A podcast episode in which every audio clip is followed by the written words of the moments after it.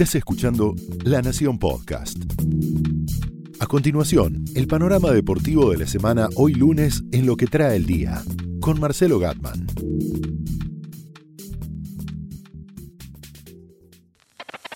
Del Pomanu, Buenos Aires 2018, la locura de noviembre y el mundial que quedó lejos. Soy Marcelo Gatman y esto es lo que trae el día, edición deportiva. Juan Martín del Potro es un excelente punto de arranque para entender qué fue del deporte argentino durante 2018. Un año lleno de resultados para el tenista tandilense que terminó con un tropiezo en el Máster de Shanghái, con una lesión en la rodilla y que ahora lo obliga a seguir con una recuperación que ya lo encuentra nuevamente en la cancha y que 2019 lo va a tener seguramente como uno de los actores principales. El año de Del Potro fue inmejorable, avanzó del puesto 12 al puesto 5. Ganó los títulos de Acapulco e Indian Wells, los dos de manera continua. En Indian Wells le ganó la final a Roger Federer. Fue finalista en el US Open, ahí perdió con Novak Djokovic. Fue finalista también en Beijing. Llegó a las semifinales de Miami, a la semifinal de Roland Garros. Perdió con Nadal. Y también Nadal le ganó los cuartos de final en el quinto set de Wimbledon en un partido inolvidable que terminó 6-4 para Nadal, pero que fue una batalla épica de las tantas que tiene del Potro. Ahora se prepara para el 2019 ya recuperado y ha sido uno de los grandes nombres de este año que se va. El otro fue el de Manu Ginóbili, que concluyó su participación en la NBA después de 16 eh, temporadas.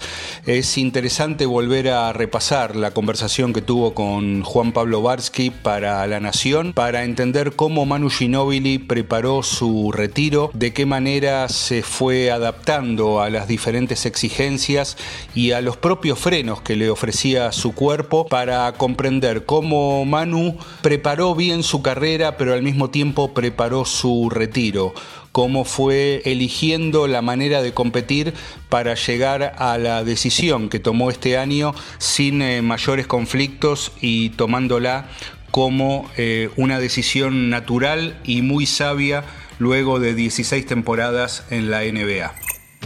Desde otro lado, el Mundial de Rusia 2018 fue uno de los momentos más feos para el deporte argentino. Un seleccionado que llegó con tropiezos a la propia clasificación para el Mundial y que en su preparación comenzó a astillarse en su escala de Barcelona, en su preparación en ese lugar, para luego terminar de desmenuzarse y de triturarse en el propio Mundial. Un seleccionado afectado por rumores, por filtraciones de audio, que no tuvo gran juego, que convivió durante todos los partidos al borde de la eliminación y que finalmente se concretó cuando enfrentó a Francia en el cruce que ya fue definitivo. Una mala experiencia que todavía continúa de algún modo con la confirmación de Scaloni como técnico del seleccionado argentino, con un equipo que ya no está entre los 10 mejores en el ranking mundial de la FIFA y que tuvo hasta un costo alto para Jorge Sampaoli. El técnico del seleccionado argentino recién consiguió dónde entrenar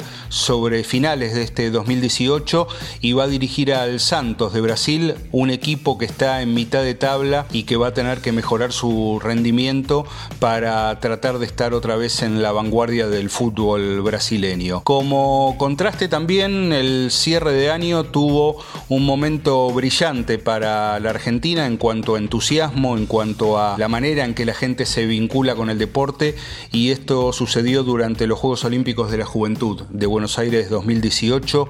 Fue una fiesta que duró 15 días con mucho interés eh, por parte de la gente hacia deportes que en muchos casos no son profesionales, que obviamente estuvieron animados por eh, deportistas menores de 18 años y que generaron una visita de público, una cuestión presencial de más de un millón de espectadores en las diferentes sedes eh, que tuvieron los Juegos Olímpicos de Buenos Aires 2018. Como siempre, el gran desafío para la Argentina es ver cómo se canaliza semejante entusiasmo de la gente para que luego el país pueda tener más deportistas. Como cierre, la locura de noviembre, una locura que duró hasta hace pocas horas. Todo lo que concitó el River Boca, el Boca River como definición de la Copa Libertadores, la violencia, las suspensiones, eh, el partido trasladado a Madrid, las cargadas, los memes, en definitiva.